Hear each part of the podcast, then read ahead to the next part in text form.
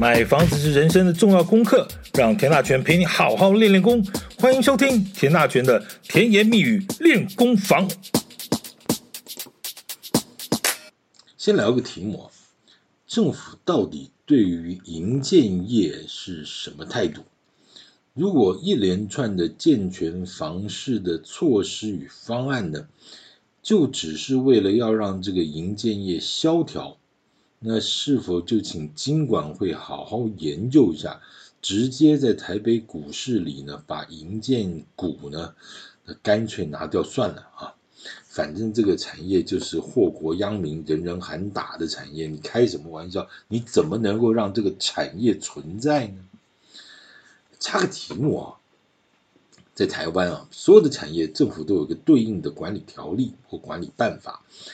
这个条例或办法呢，就是规定这个产业在合法的基础之下运作的一个游戏规则啊。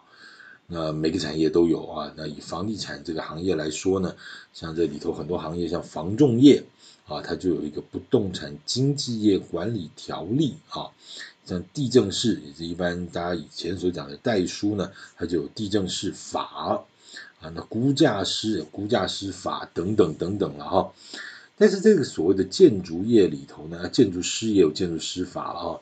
好，这个所谓的建筑业呢，证明应该叫做不动产开发业啊，开发业。但是那个这个不动产开发业呢，却是在这个建筑业上下游产业之中呢，唯二啊没有管理或者管理条例或者管理办法的。那这当然就很有意思了。那另外一个叫做建筑经理业了哈，这实在哈，这两者其实都很好笑了哈。一个呢是不动产最核心的产业，我刚刚讲就比如建商、建设公司啊，它叫不动产开发业，它无法可管。那到底为什么呢？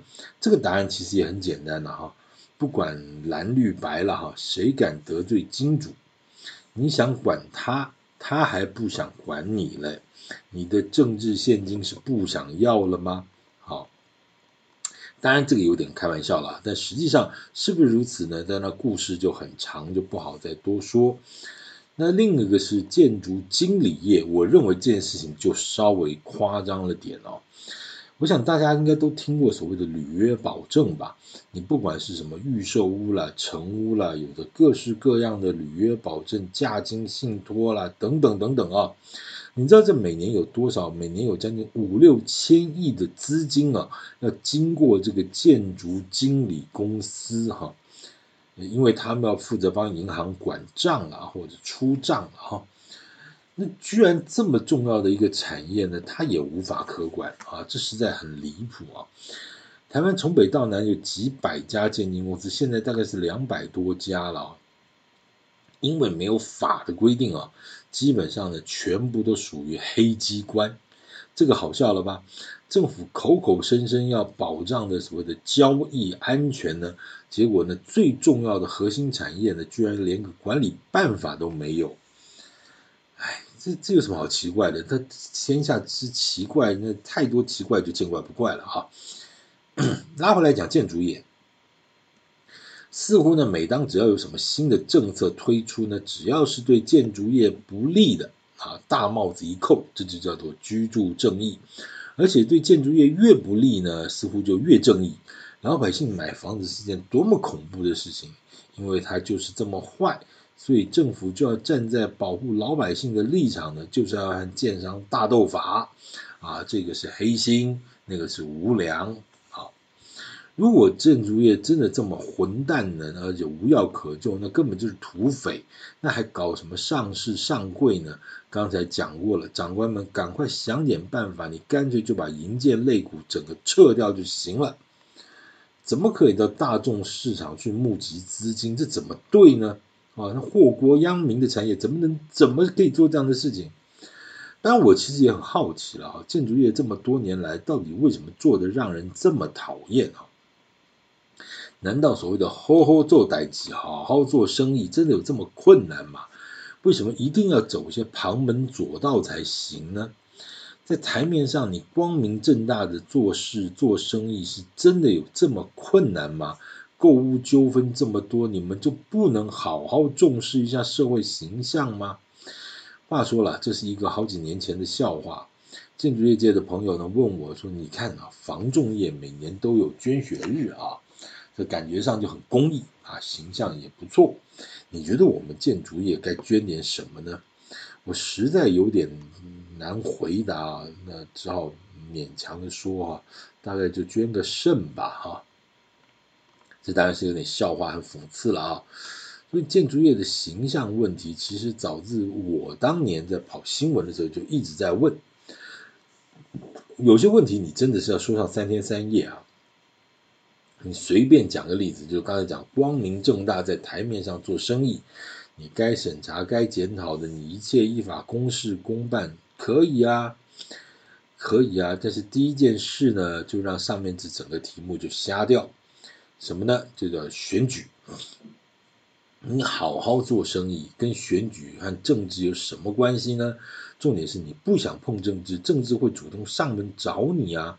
选民服务、政治献金这些鸟事，你真的能完全不碰吗？有了牵扯，欠了人情，你不还吗？你敢不还吗？你能不还吗？一旦有来有往，这故事还单纯得了吗？眼看着就要选举了，反正台湾就这么两年一次，做生意的你跑得掉吗？政府打房打得你哇哇叫，那你是不是希望上次那个赞助了一百万的那位立法委员呢，帮你帮或者大家了哈，呃，去跟哪位长官沟通一下，那心里也不敢多抱着什么期望，也不敢多讲什么，就是拜托长官们你下手轻一点吧啊。毕竟几个亿的资金压上去，你风吹草动都是个大事。好了，轻一点，喘口气了，你这个人情就欠大了，要不要还？那万一长官无铁面无私，他都不买单，那你又能怎样？那好，你刚才讲你赞助了那个一百万的委员，他如果连任了，很好，那这炷香呢，你就继续烧着吧。那万一一不小心他就没选上，那你是不是要再重新再再请个菩萨，请个佛，再重新起这个烧柱香呢？刚才讲的，这些都只是还在这个大家都是好人的状况下在讨论啊，这好像就已经不是太容易了。这要万一是整个结构里头有几个坏人呢，那就是一路脏到底啊！在台湾哦。各个地方的政治势力或家族，哪个不是有权有势？不一定有经营什么特殊的产业了哈，但是肯定一定有的就是房地产业。它这个从都市计划啦，到湿地重划了，到公共工程啊，大小的等等等等，这些纸上画画、墙上挂挂的东西啊，你来回一下，随便可能就差一个零了，都是利益。你在地方上经营事业，这些人情世故，你要不要顾一顾？常有人认为哦，啊，这是中南部啦，啊，在北部啦，什么都会区啦，不会有这种状况。我就错错错，再给你两个错，一共就错错错错错。这只代表你有点状况外。你觉得像台北市这种天龙国没有吗？简单来讲。整个台北市的东南西北就分别有几大个地主和家族，某某市议员是什么家族的背景，这个内行的都清清楚楚。你想在这个地方买块地做点生意，或者推个什么预售案，你不去打声招呼吗？这这是规矩啊，这是规矩，倒不一定是什么黑道白道，你也不用想太多啊。但是这是所谓的地方上的势力，大家互相有来有往的关照一下，这也就是很正常的事情。好，但是这个大家的想法就不会这么单纯。在台湾呢，你只要谈到政治呢，就所有的事情你感觉上都变脏了。你怎么去叫做好好做生意呢？好。前面所讲的，其实呢，都只是一些很基本的政治学分了哈。这些有的没的，有的没的这种干扰呢，就它就是会让原本很单纯的生意，它就是单纯不了啊。那你觉得建筑业它树大招风，它会不会？它就算不去惹你，你大概也会来找他。很多这些事情就变成是这么回事。好，当然除了政治之外啊，实际的经营也确实有它很一些很困难的地方。整个营建开发的过程，它分为好几个阶段，我们就简单简单的讲。最前面就是土地开发了，再来就是产品的规划和销售了，那最后就是这个新建施工和交屋了啊。我们大概就分这三大块就好了。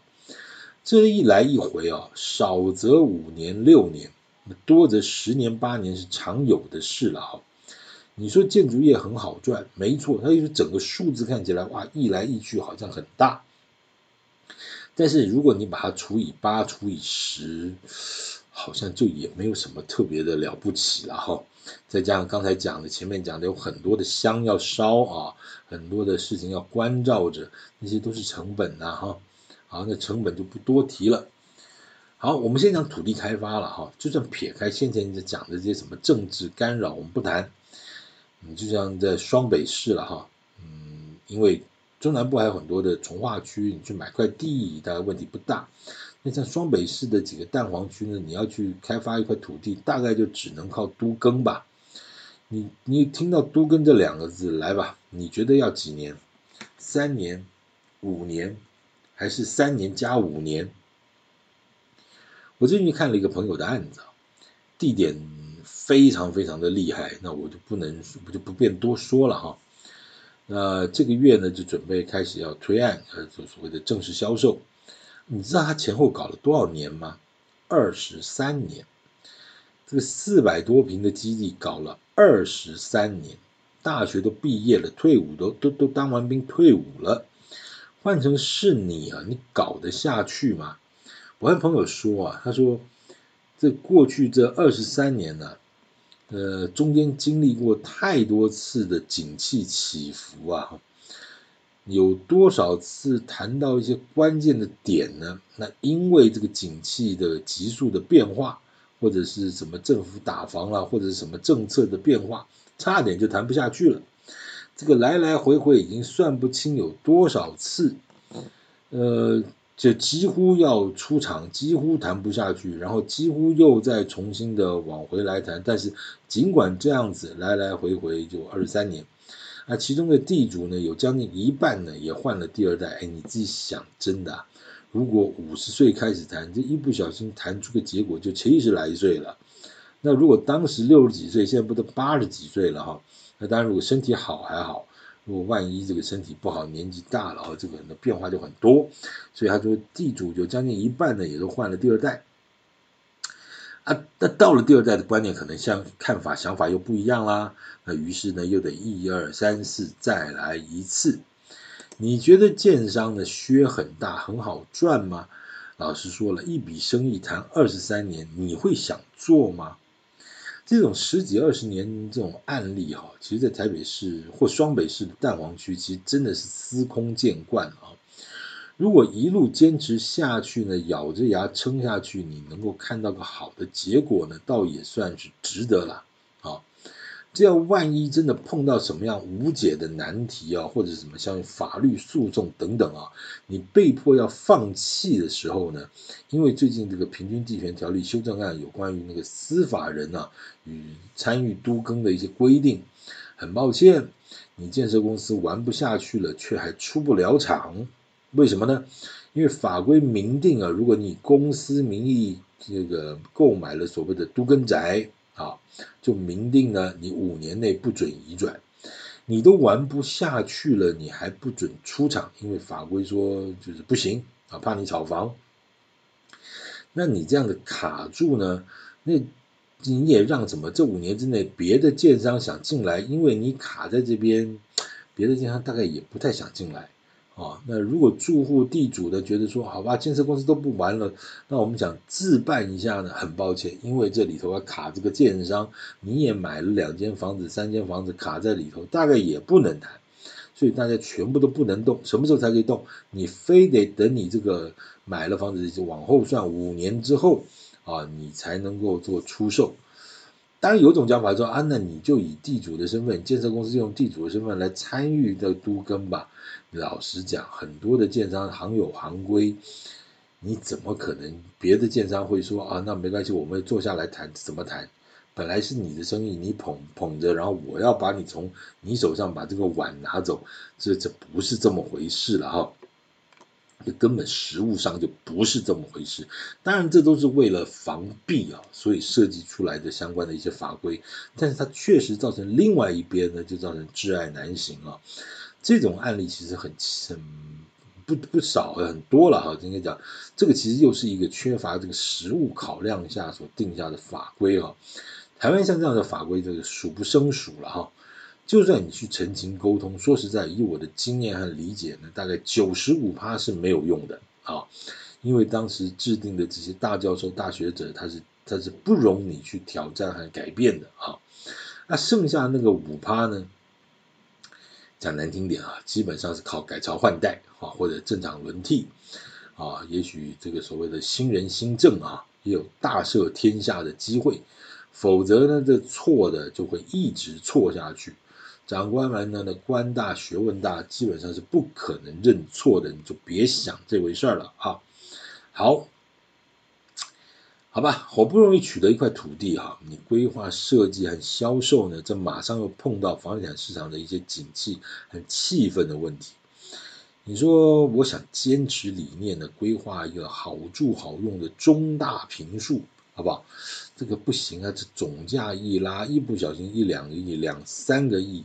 第一个，政府就先说你是高级住宅，贷款条件就让你变差。啊那你两三个亿呢？如果景气又不太好，谁买呀？好吧，没办法啊，还是考虑资金要回笼啊，那就做小一点吧。还小一点要多小呢？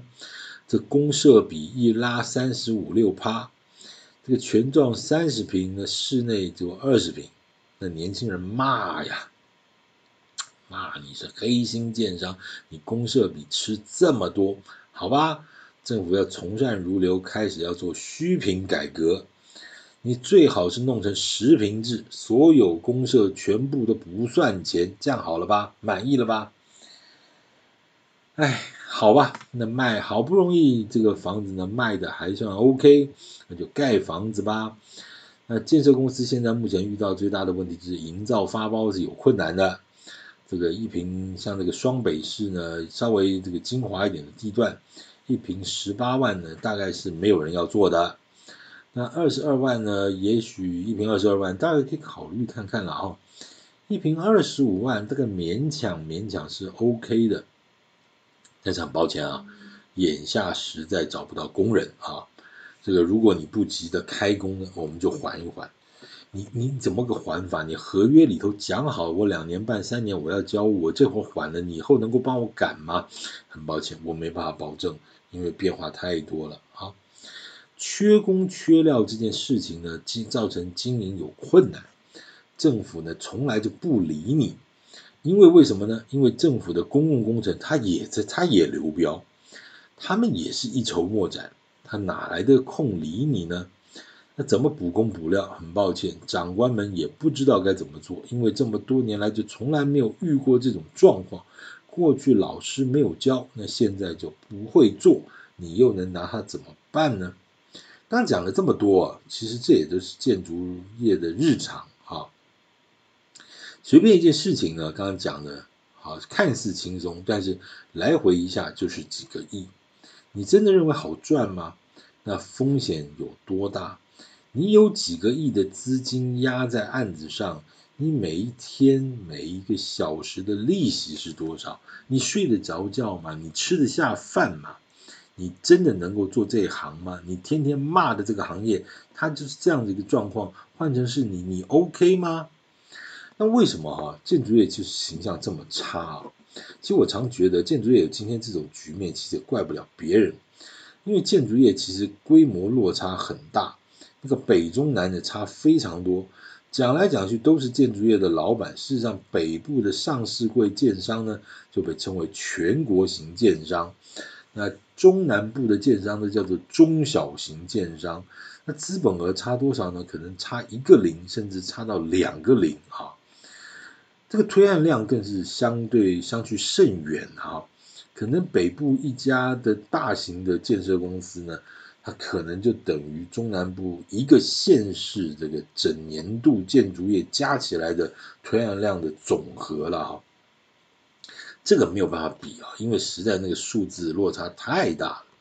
但这种落差呢，就会产生一个问题，就是每当政府有什么新的管制措施的时候呢，几乎呢都是打到所谓体质比较差或者财务能力比较薄弱的所谓的中小型建商。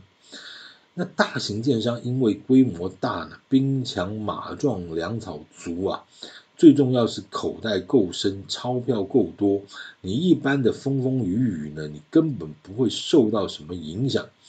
那偏偏呢，这种大型建商的老板通常也没有什么兴趣呢，去当什么理事长啊、副理事长。所以呢，要打你就打吧，反正你也打不到他，人家自己有一些特殊的管道可以处理一些特别的问题。真的拼不过，拼钞票、拼子弹。他也没有差。好，再者，这个建筑业真的良莠不齐了。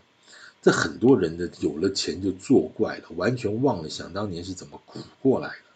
那第一代呢，我想的第一代可能现在都是，可能是这个所谓三年级、四年级生啊，建筑业的第一代，严格讲起来三年级生了哈。现在都已经七建七呃七十几岁了啊，老前辈们。第一代也许还有一些认真的老头给了，那第二代状况其实就不一样了。嗯，有些因为老头子有认真教，那从小出去念书，好好培养培养，那回来就准备要接棒。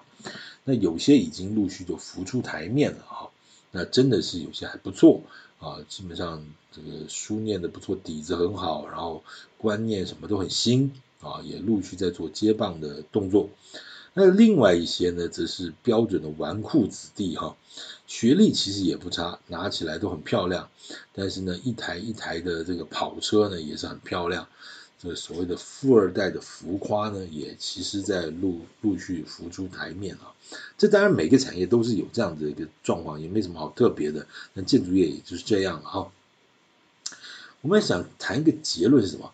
这同样是老百姓的四大基本需求，所谓食衣住行啊。政府对于餐饮业、食品业，甚至是所谓的农林渔牧，都是疼爱有加。那更遑论像什么纺织业和汽车业了啊！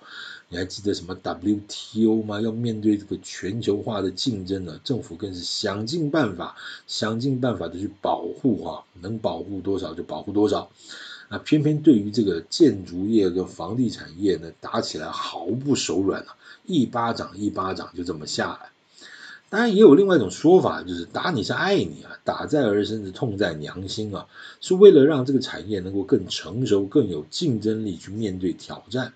反过来说了啊，如果这段时间经济的变化、全球局势的这些变化，如果政府什么都不做，万一接下来真的是全球经济的大萧条，你没有事前做好一些准备啊，因应一些什么样的措施啊？真的会承受不起那样的风暴和压力啊！所以呢，这种方法呢，这种说法啊，其实你也不能说是不对啊。对于建筑产业这个相关产业来说呢，也只能是说这个这样的，也只能在这个一次一次的冲击和挑战的过程里头呢，自己赶快学着长大，让自己的身体的体质呢变好一点哈，就不怕你风吹雨打了，多练练身体。好像大家都是把打房拿来练身体啊，有仇报仇，没仇练身体。就算这样子吧，那你就好好练身体，把肌肉练得强一点啊，自己的各方面的练得更成熟一点。看着政府的态度呢，其实打房这件事呢，可能不会短时短期之内这个就此结束啊。这个松紧拿捏这个绳子还是在长官们的手里啊。好像也只只能劝劝这些大老板们呢，这个短期之间就试着过过做做乖孩子啊。不要再调皮捣蛋了。那政府呢？啊，如果说能够让这个产业呢，能够慢慢的平静下来，房市平静下来，也许就不会进一步的再加强这个管制的力道。也许对大家来说，就算是正面的事。在这种状况之下，你觉得是不是个好的买房时机呢？且待下回分解。感谢今天收听，啊，请继续关注田大权的甜言蜜语练功房，谢谢。